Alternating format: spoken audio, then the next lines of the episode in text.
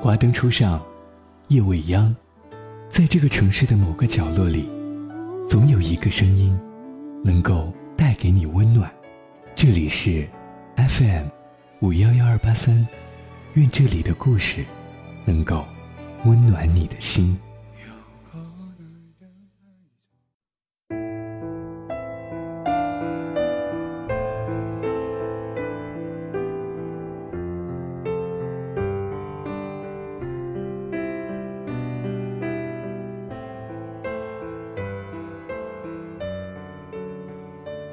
焰火，张嘉佳。我做人没有什么规划，就这么到处来，走过去，看见很多地方，相识很多人，他们逐渐填补着我心中的世界版图。我不会拍照，偶尔酒足饭饱，于是把一些记忆里闪烁的影子，记得多少就记录下来。有一年翻口袋。连买套远红外的保暖内衣都不够，再翻翻日历，再过四天就是年三十，当下决定逃跑。淘宝首选是东南亚，一是便宜，二是春节期间更便宜。东南亚喜欢疯狂的，那里是疯狂到极致，篝火丛林一溜溜的神经病；喜欢安静的，那里可以安静到极致，暗夜的海洋里。演奏着没有声音的歌曲，奔到菲律宾，满沙滩都是兴高采烈的穷光蛋。我到达的时候正是除夕，所有的穷光蛋都上蹿下跳，嚷着年夜饭要聚餐。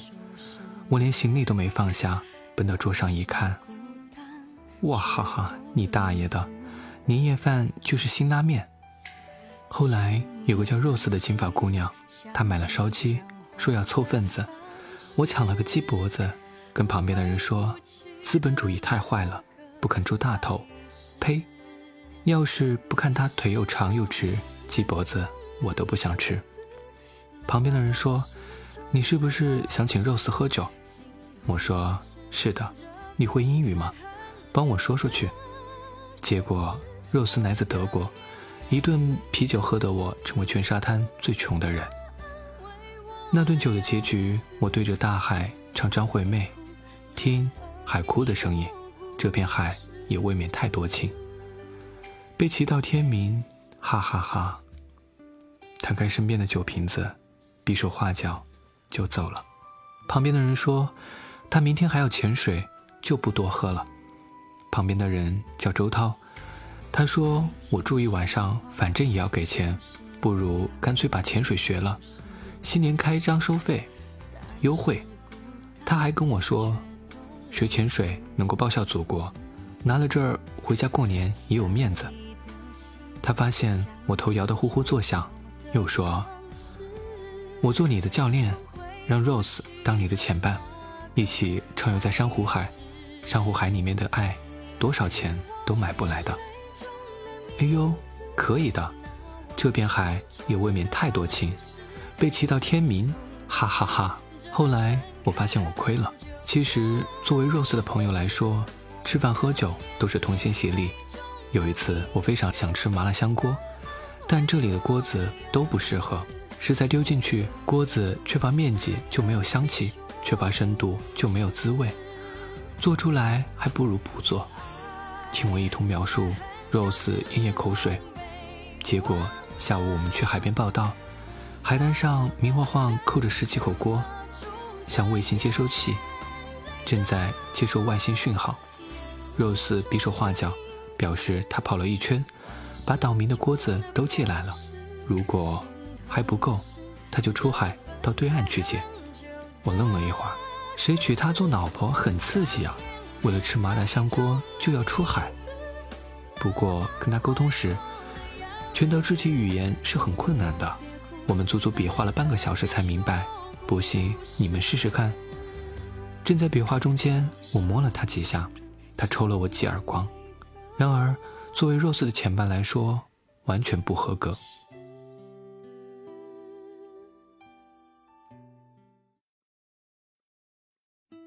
一次下水，我在后面吓昏了，他下降的那么快，就像要把生命刺入海底。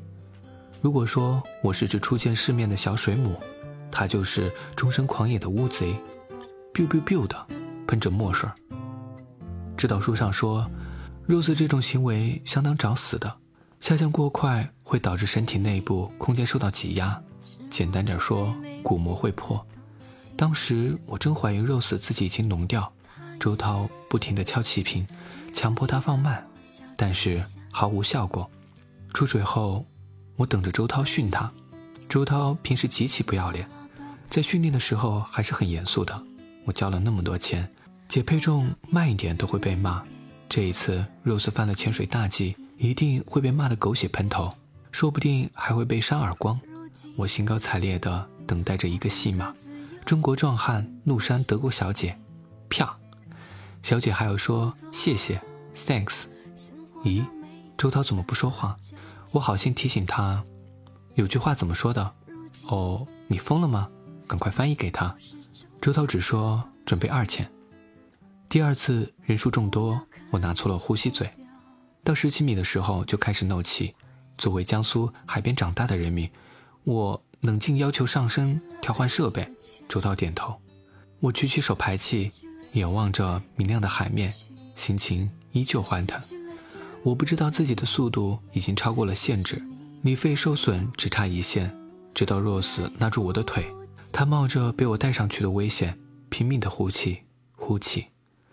那个时候我已经排空，漏气又非常厉害，就像不受控制的火箭往上窜。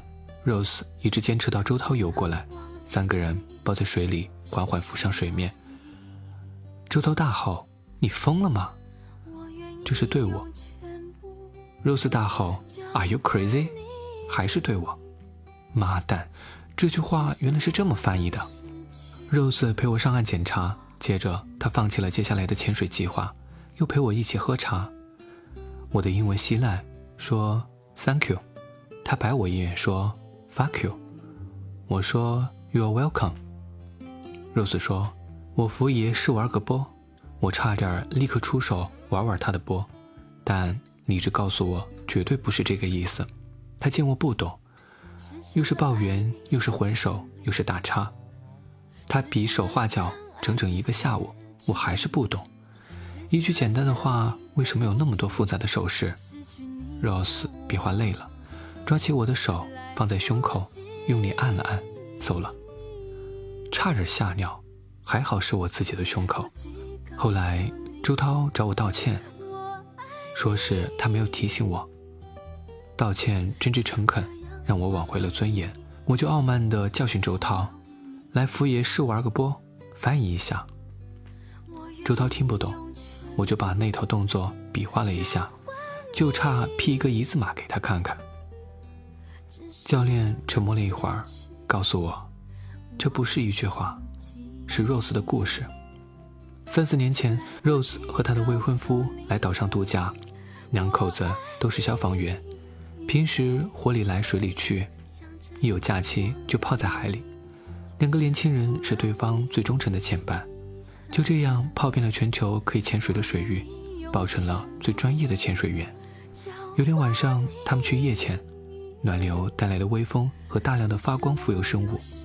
四十分钟以后，他们浮上海面，看着满天星空，看着海浪起伏，看到两百码处火光冲天的渔船，一半是海水，一半是火焰，讲的就是渔船失火。其实，一般海上灭火也不难，但那个时候微风已经变成了狂风，火势太大，船舱烧破，开始进水。其实，一般渔船晚上是没有人的，但那晚怎么就让他们听到了呼救声呢？明明还是在水里，还在放松的漂浮，Rose 两口子却不由自主地往火中游去，这是消防员的本能呢，都来不及考虑自身的状况。就这样扑了过去。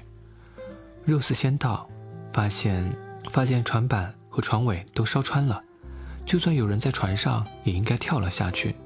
这个时候只需要水面搜救。他回头跟未婚夫打了手势，发现海面需要救援的只有他一人。未婚夫摇着手，这是呼救。未婚夫又在头顶抱怨这是安全。